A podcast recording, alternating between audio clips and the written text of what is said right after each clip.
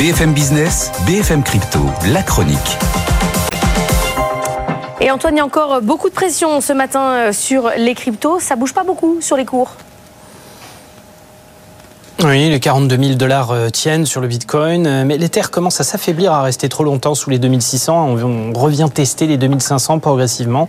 L'XRP bouge pas trop, 56 cents. Cardano en net baisse. Seul, encore une fois, Solana arrive à bien rester stable autour des 100 dollars. Alors, on racontait hier qu'il y avait euh, des cryptos qui mouraient comme ça dans leur petit coin, mais en tout cas, en matière d'utilisateurs, il y a de plus en plus de monde. Presque un quart d'usagers en plus cette année quand même. Oui, une étude du cabinet Altindex. Hein. On devrait passer en un an de 670 millions d'utilisateurs à l'heure actuelle au niveau mondial à 830 millions au terme de l'année. Un bond de 25%, effectivement. 830 millions, c'est quand même une multiplication par 15 en 5 ans seulement.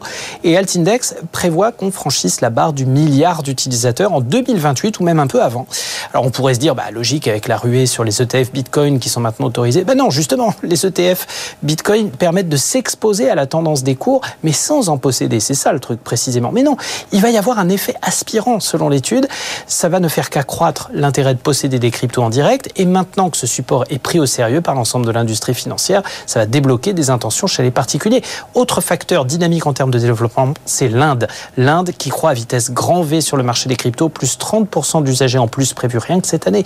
On devrait atteindre les 270 millions à tel point qu'Altindex estime qu'un usager des cryptos sur quatre à la fin de l'année dans le monde sera indien. La classe moyenne indienne est sans doute la clientèle la plus dynamique du monde avec un bon taux d'adoption, une infrastructure bancaire traditionnelle encore imparfaite, les ingrédients parfaits pour faire décoller l'usage crypto.